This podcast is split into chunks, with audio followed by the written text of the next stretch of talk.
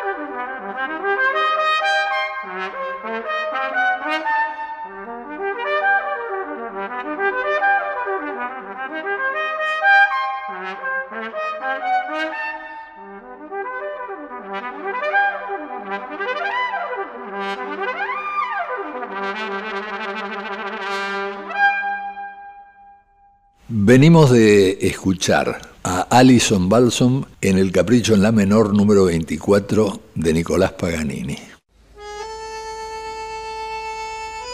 Hasta las 21. Tenemos que hablar.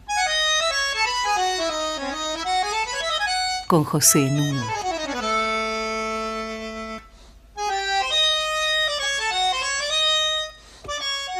Me da muchísimo gusto presentar a Maristela Esbampa. Como dije antes, una socióloga excepcional, licenciada en Filosofía por la Universidad de Córdoba, doctora en Sociología por la Escuela de Altos Estudios Sociales de París, investigadora principal del CONICET, profesora titular en la Universidad de La Plata, profesora invitada en múltiples universidades porque es una viajera incansable y de una productividad asombrosa. Me voy a limitar a nombrar dos o tres de sus libros más importantes. La Sociedad Excluyente de 2005, Los que ganaron, la vida en los countries y barrios privados. Bueno, desde abajo. Uno reciente de 2014, Debates latinoamericanos, Indianismo, Desarrollo, Dependencia, Populismo. Y acaba de aparecer un libro que les recomiendo mucho y que se titula Del cambio de época al fin del ciclo. Gobiernos progresistas, extractivismo y movimientos sociales en América Latina. Además, ha escrito y publicado tres novelas, Los Reinos Perdidos, Dónde están enterrados nuestros muertos y El Muro. Elegí para que nos acompañara a Maristela y a mí a Alison Bolsom, que ustedes ya han escuchado. Y lo hice porque Alison Bolsom es una música inglesa de menos de 40 años, muy bella y además una eximia trompetista, es decir, se destaca tocando un instrumento que en general ha estado reservado a los hombres. Dicho esto, Maristela, ¿cómo estás? Bueno, buenas noches. Eh, muchas gracias por la invitación, Pepe. Un gusto estar acá en este programa junto con vos. Bueno, yo quería preguntarte, porque a eso dedicas una parte muy interesante de tu nuevo libro, por los feminismos populares que han ido emergiendo en América Latina. Bueno, eh, efectivamente es uno de los grandes temas eh, hoy en América Latina. Por un lado, eh, hay que partir del reconocimiento de la feminización de las luchas sociales, que es algo que sucede en América Latina o viene sucediendo en los últimos 40 años. Pensemos en el caso de la Argentina, desde el movimiento de las Madres de Plaza de Mayo, eh, luego los movimientos este, contra eh, la violencia institucional, eh, los movimientos de las mujeres agrarias en lucha, el rol que las mujeres piqueteras tuvieron en el movimiento de desocupados. En fin, hay un proceso muy intenso de feminización de las luchas que no necesariamente quiere decir este, feminismo, ¿no? Es decir, no hay una reivindicación abiertamente feminista en todos los movimientos de, mujeres que, hemos, este, que conocemos en estas latitudes, al menos no en un primer momento. En realidad lo que sucede es que en América Latina, en los últimos tiempos, estos feminismos populares que no se reconocen en primera instancia feministas, terminan al compás, al calor de las luchas, por reconocerse como feministas. Este es un primer punto esencial que me gustaría subrayar. Es decir, la mujer sale al espacio público, ¿no? reivindicando este, alguna cuestión o denunciando un problema, una situación de injusticia, en segunda instancia, regresa al hogar y es en ese regreso que percibe, adquiere conciencia de la estructura patriarcal. Entonces es en un segundo momento que las mujeres, que al principio no se decían feministas, se asumen luego como feministas. Este es el caso de los feminismos populares en América Latina. Flora Tristán es posible que efectivamente eh, Flora Tristán hace ese recorrido en relación a la clase social. Exacto. Acá lo que se denuncia es, eh, sobre todo, eh, la situación de dominación masculina en el seno del hogar, es decir, en el ámbito privado, ¿no? Y cómo repercute eso en lo público.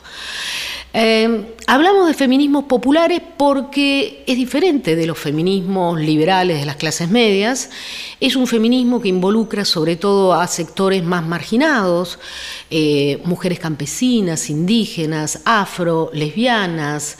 Este, por supuesto que hay también mujeres de clases medias, pero es mucho más heterogéneo y lo que sucede es que esos feminismos populares dan más visibilidad a los márgenes, ¿no?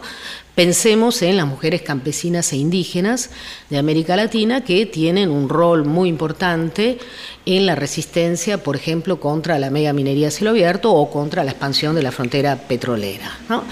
Entonces son dos cuestiones, feminización de las luchas por un lado, feminismos populares por el otro, que este, declinamos también en plural porque ellas mismas eh, consideran que hay diferentes tipos de, feminismos, que se trata de un feminismo situado, uno podría decir casi hasta territorial, ¿no?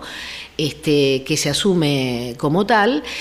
Y bueno, en el marco de este proceso de feminización de, las luchas, eh, lo que encontramos son muchas variantes. Una de ellas, me parece importante subrayarlos, es el feminismo comunitario es algo novedoso. ¿no? El feminismo comunitario en América Latina está vinculado sobre todo a la cosmovisión de los pueblos originarios. Y encontramos también distintas versiones. Están aquellos feminismos comunitarios que consideran o tienen una visión más bien ah, idealizada de las estructuras comunitarias indígenas, y están aquellos otros que no, que son feminismos comunitarios críticos y que creen que hay una suerte entronque colonial ¿no? entre las estructuras patriarcales de este, la organización comunitaria indígena y la estructura patriarcal moderna occidental. Ahora es curioso porque en el caso de Europa, y recuerdo haber He estado en una de esas comunas en Londres, el feminismo más radicalizado también defiende la idea de la eh, comunidad, vivir en comunas eh, y cuidar conjuntamente sus chicos y demás, ¿no? Claro, la idea de lo colectivo es central, sin duda. Aquí la, noción de comunitario reenvía a las estructuras, este, digamos, eh, comunitarias indígenas, ancestrales, exacto. este, y al rol que tiene la, comunidad, inclusive, podríamos decir, en la orientación de la vida y las conductas de este, hombre-mujer, y la visión que tiene también, en la, podríamos decir, en la estructura indígena, hay una visión de complementariedad entre los géneros, ¿no? Este, sin embargo, eh, yo creo que la, posición más radical es la de las feministas comunitarias críticas que cuestionan o que consideran que también hay un, claro anclaje del patriarcado en las estructuras comunitarias indígenas. Eh, por ejemplo, eh, puedo mencionar el caso de las feministas comunitarias guatemaltecas, ¿no? este, representada sobre todo por una dirigente muy conocida que acaba de estar en, Argentina, que se llama Lorena Capnal. Eh, o podemos nombrar también la Asamblea Feminista de Bolivia, eh, que eh, ha tenido, al principio colaboró con el gobierno de Evo Morales, este, en fin, diferentes movimientos que en ese sentido aluden a la comunidad, pero críticamente, digamos, no, no, no, no idealizan este, la idea de comunidad este, indígena, y son las más radicales, efectivamente. Ahora, la evolución es muy contemporánea, porque yo estaba pensando en un momento eh, en que te oía decir alguna de estas cosas, eh, Eva Perón eh, fue la que obtuvo los derechos políticos para la mujer. Pero de ninguna manera el primer peronismo o el segundo peronismo se alzaron contra el patriarcado. Todo lo contrario. Evita era absolutamente deferente respecto a Perón. El hombre, el que mandaba, el líder, era Perón. No había ninguna idea superadora de la igualdad política, la ciudadanía política, pero no cuestionamiento del patriarcado. Esto me parece que es un tema probablemente de los últimos 20 o 30 años, ¿no es así? En América Latina. Sí, em, y se entronca con los nuevos movimientos sociales, ¿no? Que eh, tuvieron origen tanto en Europa como en Estados Unidos, de los que hablaste anteriormente, hacia los años 60, 70, que son los que colocan el tema en la agenda pública y crean esos nuevos sentidos culturales ¿no? en relación a toda la problemática de, género. Pero es sin duda en las últimas eh, décadas que ha adquirido este, mucha más centralidad el cuestionamiento al patriarcado, no solamente del lado de los feminismos de las clases medias, de los feminismos ilustrados, sino de las clases populares. Vamos a escuchar a Alison Bolsom y seguimos conversando con Maristela Esvampa.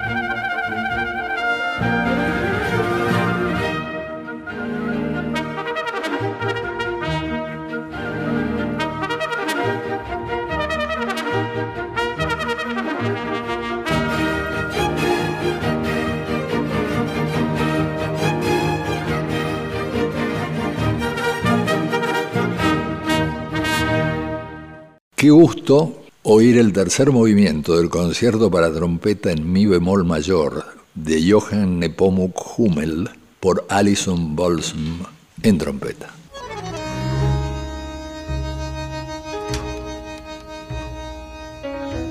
Seguimos en Tenemos que hablar con José Nuno.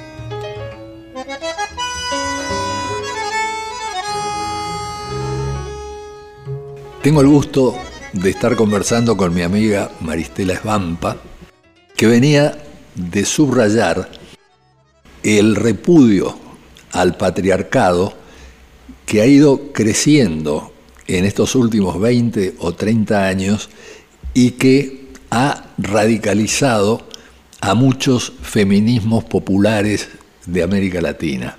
Yo me preguntaba, particularmente referido al caso de nuestro país, la incidencia que es posible que esto tenga en el aumento notable de los femicidios. El otro día, el 13 de este mes, Natalia Gerardi publicó un artículo sobre el tema en el diario La Nación y da datos realmente bastante impresionantes.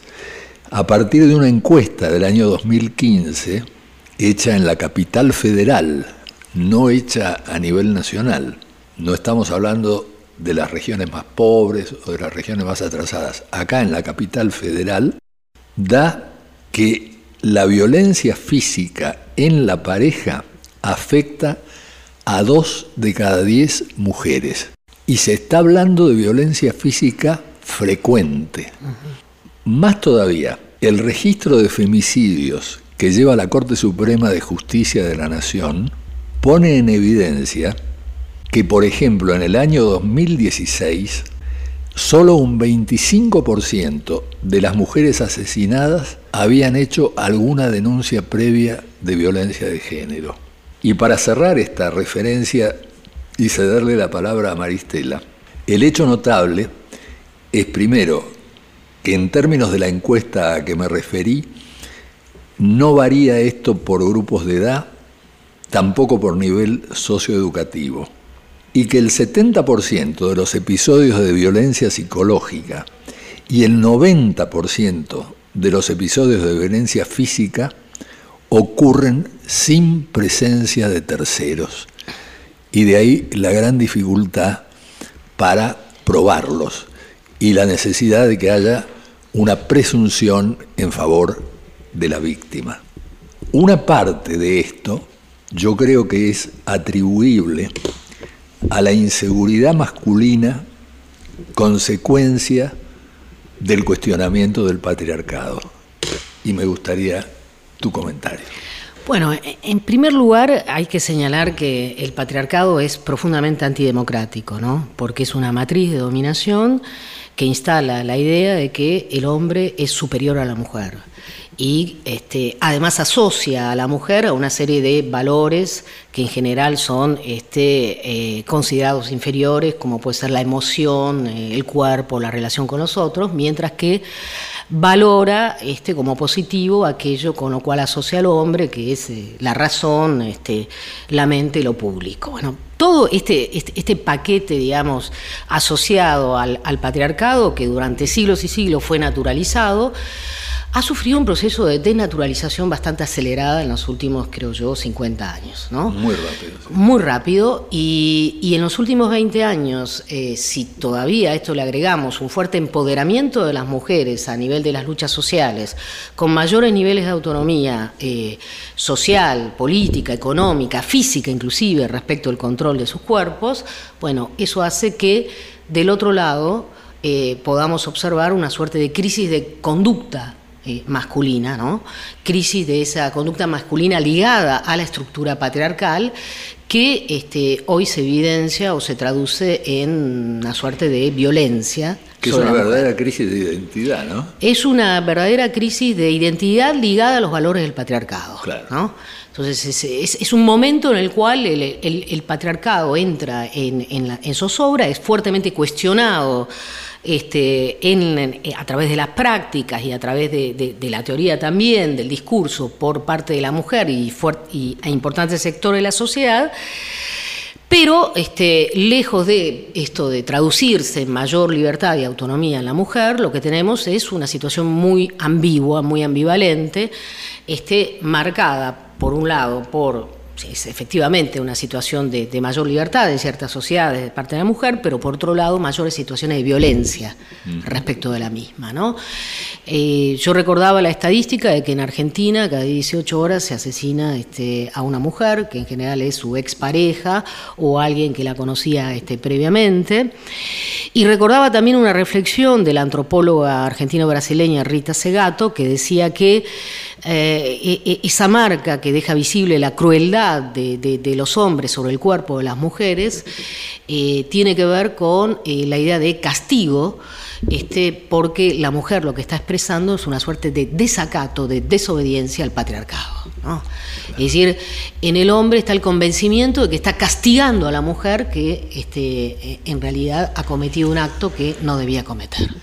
Ahora, y acá tenemos, yo creo que hacer una distinción porque pegarle 75 puñaladas este, a una mujer lleva a que sea fácil disociarse, criticar esa actitud, mientras que las encuestas están indicando, como decía antes, que en la ciudad de Buenos Aires, en una de cada eh, cinco parejas, hay violencia de género, hay violencia física. Vale decir, las mismas personas, el mismo marido que se horroriza frente a las 75 puñaladas, no tiene inconveniente, sin embargo, pareciera, en pegarle a su mujer. O sea, quiero marcar que una cosa es la crueldad extrema, casi patológica, y otra la que se naturaliza, la que, bueno, se da por entendido de que las cosas son así. Yo creo que cada vez menos. Cada vez menos, yo creo. Yo creo que, hay... una reacción cada vez más fuerte y por eso tantas separaciones y tanto encomio a vivir solo o sola. Bueno, y esto se agrava más cuando uno piensa que eh, hay mujeres que, sufren eh, eh, violencia física. muchas veces son castigadas porque estas tienen un protagonismo público. Yo he encontrado numerosas mujeres que tienen protagonismo en diferentes luchas sociales que terminan divorciándose o terminan siendo víctimas de violencia de género en sus casas. Eh, es un destino de mucha soledad, porque efectivamente lo que sucede es que no se tolera el nivel de empoderamiento de la mujer, que a veces deja más en evidencia la fragilidad de esa identidad masculina en crisis. Eh, son problemáticas eh, efectivamente muy contemporáneas. Sin embargo, yo creería que más allá de que no la violencia de género se registra, este, atraviesa las clases sociales, hay como una suerte también de eh, cadenas de violencia, ¿no? Eh, que intersectan diferentes este, violencias. Es decir, ahí donde encontramos mayores niveles de violencia, donde hay también desigualdad social, ¿no? este, donde hay eh, desigualdad racial, este, territorial, etc. Ahí se potencian también, uno podría decir, los niveles de violencia contra la mujer. Una mujer que sale a trabajar en muchísimos casos y que trabaja a la par del varón, pero cuando vuelven a la casa, la que tiene que seguir haciendo las tareas tradicionales de la mujer es la mujer que vuelve agotada de su trabajo. Digo, esa es una característica que me parece que está mucho más expandida en los sectores más empobrecidos de la sociedad, ¿no? Bueno, efectivamente el, tema de, los trabajos del cuidado es un objeto de reflexión y de mucho debate dentro del campo feminista. Están las economistas feministas que han puesto precisamente de relieve el hecho de eh, exigen la necesidad de pensar el trabajo reproductivo que eh, en general este, eh, queda fuera de la atención de la economía tradicional. ¿no? Eh, ellas consideran, por ejemplo, que es necesario que los trabajos del cuidado sean pagos. Claro. ¿no? Eso dicen las economistas feministas. Por otro lado, hay toda una vertiente dentro del, feminismo que sostiene que el trabajo de los cuidados este, debe universalizarse. ¿no? Es decir, la igualdad de género pasa por una universalización de una ética del cuidado, porque el cuidado eh, no es algo... Eh, vinculado a la esencia de la mujer, tiene que ver con la división eh, social del trabajo. Claro. Este, y es algo que eh, nos constituye como seres humanos. Es decir, que dejemos de llamar maricón al marido que cocina, lava y plancha. Efectivamente, o aquel que tiene una actitud de cuidado, de respeto hacia el otro, que también está, digamos, este, incorporado a la idea de, ética del cuidado. No, no, es solamente el trabajo de crianza y, cuidado del otro, sino eh, las formas de relacionamiento con, con, el otro que están en la base de una nueva ética del cuidado, que hoy en día es uno de los discursos, yo creo que tiene como una mayor potencialidad liberadora dentro del, del feminismo actual. Vestida de blanco, viene llegando por el corredor una rubia que se llama Alison Balsom.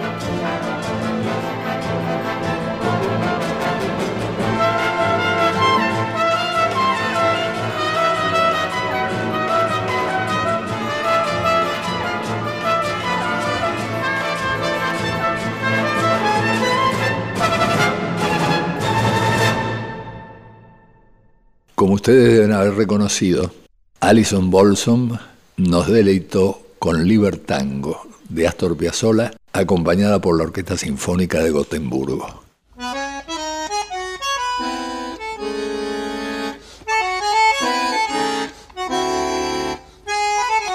Seguimos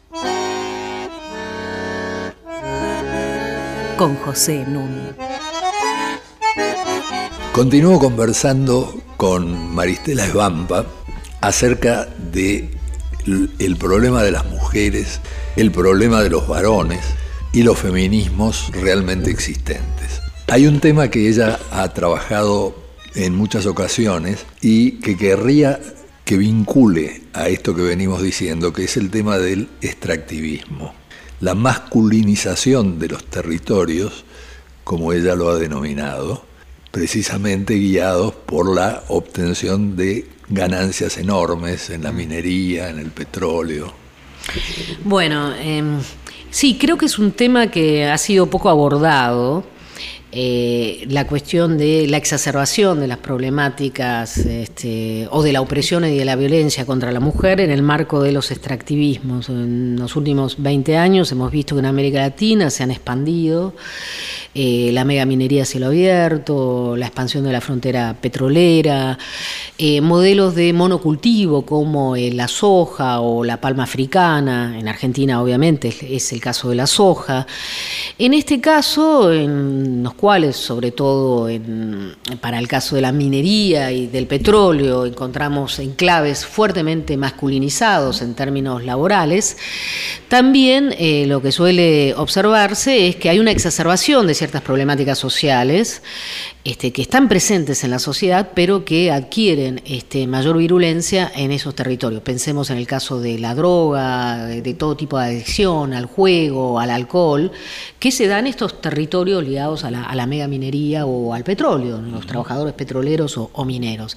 Bueno, hay que, en ese sentido, agregar todo aquello que tiene que ver con este, la trata y la prostitución. Si uno mira el mapa de la Argentina y, quiere hacer la ruta de la trata, eh, la ruta de la trata coincide con la ruta de la soja, la ruta de la minería y la ruta del petróleo. ¿No? sí, niñas de muchas veces de, menores de edad, ¿no?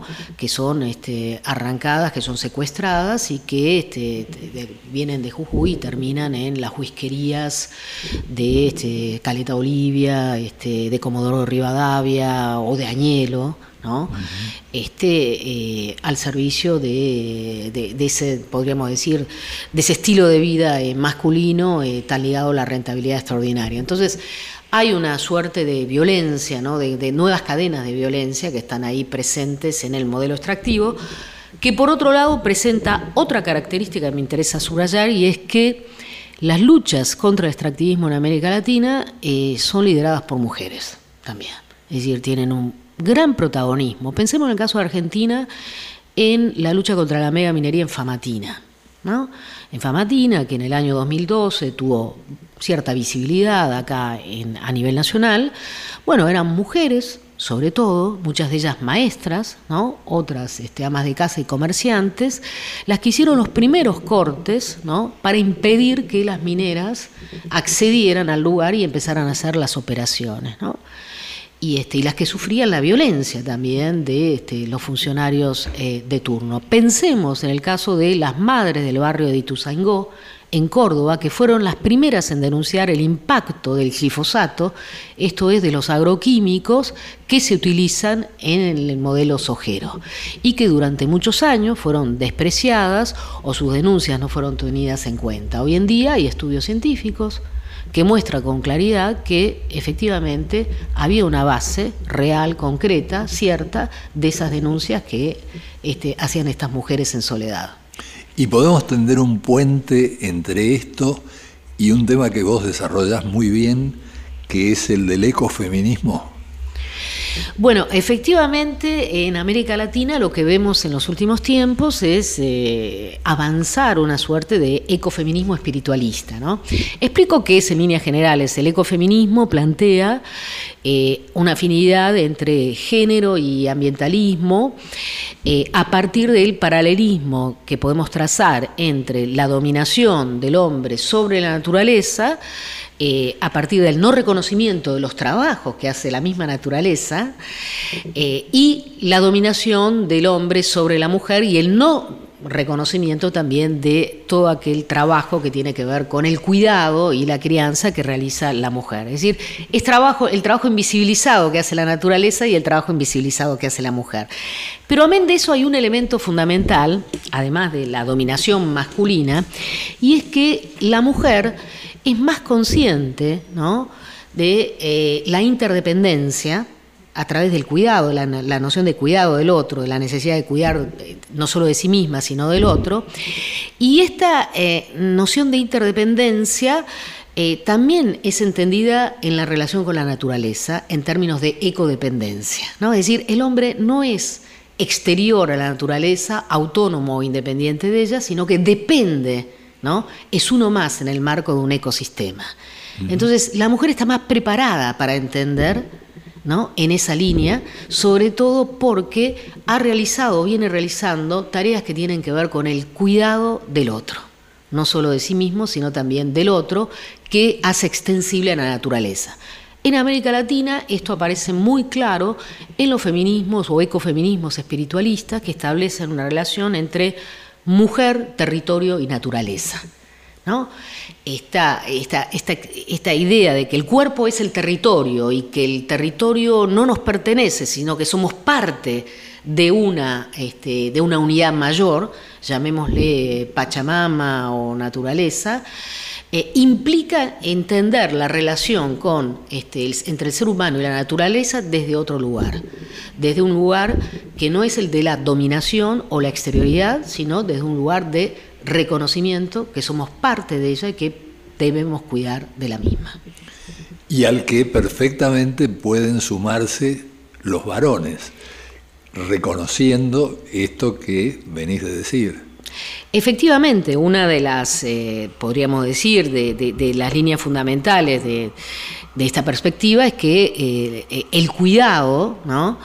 Eh, debe ser universalizado. Es decir, en, un, en el contexto de una sociedad democrática, diría Carol Gilligan, una conocida ensayista feminista, la ética del cuidado es una ética universal que comparten hombres y mujeres, ¿no? O como decía Nancy Fraser, ¿no? Todos debemos ser proveedores y cuidadores en el marco de una sociedad democrática. Yo dije que iba a ser un programa de 10 y efectivamente conversar con Maristela Esvampa es muy enriquecedor y abre muchísimas perspectivas que deberemos seguir explorando. Me gustaría ahora ir cerrando con sus reflexiones sobre la evolución que ha ido desde los movimientos de los derechos humanos hasta el ni una menos. Y cómo ve el ni una menos en esta perspectiva histórica. Bueno, el movimiento ni una menos eh, ha tenido, tiene una gran repercusión, eh, no solo a nivel regional, creo que a nivel mundial. Es un movimiento nacido acá en, eh, en la Argentina que, que denuncia efectivamente el femicidio y, busca colocarlo en la agenda de una sociedad y en términos también de agenda de Estado. Eh, sin embargo, a mí lo que me preocupa es la desconexión que hay entre el movimiento Ni Una Menos, que es muy urbano, y este, los movimientos eh, ecoterritoriales eh, con, un, digamos, con, un sentido ecofeminista que encontramos eh, en las luchas contra el extractivismo en pequeñas y medianas localidades de nuestro país o de América Latina. Creo que hay una desconexión, que el feminismo de Ni Una Menos tiene muy poco de, ecofeminismo y muy poco, está muy poco ligado a esas luchas que involucran a mujeres que precisamente son las primeras en colocar sus cuerpos, sus cuerpos están en la primera línea de fuego en las luchas anticapitalistas del mundo contemporáneo. Yo creo que tiene que haber una conexión y para eso tiene que haber un esfuerzo conjunto entre estas mujeres que luchan en los diferentes territorios contra el extractivismo y el movimiento Ni Una Menos, que tiene, insisto, todavía un sesgo fuertemente urbano y que no cuestiona, además del patriarcado, el modelo este, capitalista eh, o el modelo de acumulación capitalista actual. Bueno, y en esto las redes sociales pueden jugar un papel sumamente importante, porque pueden establecer conexiones que trasciendan este marco al que vos estás aludiendo, este marco estrictamente urbano ¿no? al que estás aludiendo.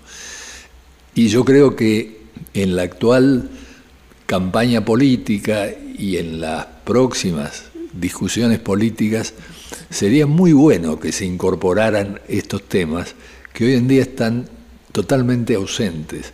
Eh, no son temas sino para el lamento eh, y para el cuestionamiento individual de quienes hacen el mal.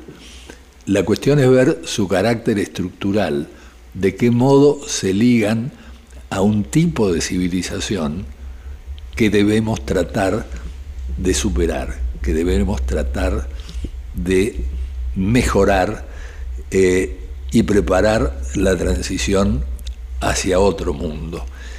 Algo de lo que Maristela Esbampa explica en su último libro, que no por casualidad eh, alude al fin del ciclo y al cambio de época. Es a eso que con estas conversaciones pretendemos contribuir. Muchas gracias Maristela y aquí nos despedimos. Ante todo, agradeciendo a Inés Gordon por la producción, a Walter Danesi como nuestro operador, a Julián Carballo en la edición, a todo el equipo de Radio Nacional Clásica y pidiéndole a Wimpy que todo sea para bien.